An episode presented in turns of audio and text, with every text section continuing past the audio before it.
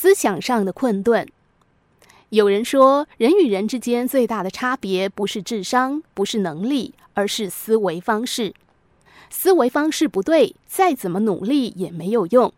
真正限制一个人的是思想上的困顿。有一次，爱迪生拿了一个梨形灯泡，请助手阿普顿计算一下灯泡的容积。阿普顿是普林斯顿大学的高材生，一向眼高手低。拿起灯泡，他开始计算。他先测量灯泡的直径和高度，然后进行计算。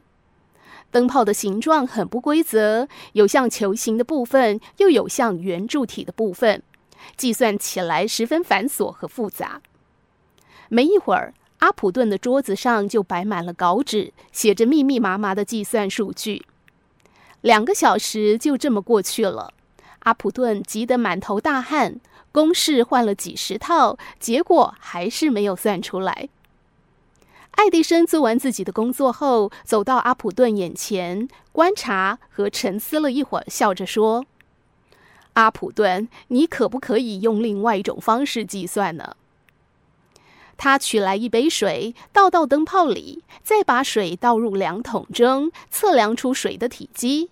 当然，这也是灯泡的容积。整个过程只花了几秒钟。另外有一道测验题。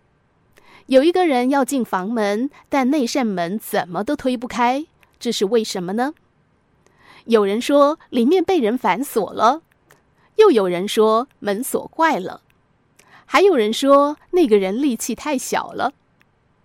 然而，以上答案都不对。正确的答案是，这扇门是拉开的，而不是推开的。哲学家叔本华说：“世界上最大的监狱就是人的思维意识。很多时候，真正限制一个人的不是经济上的贫穷，而是思想上的困顿。思考不到位，路径和方向就不对，那么付出再多的努力，也只能事倍功半。思维方式对了，往往事半功倍。”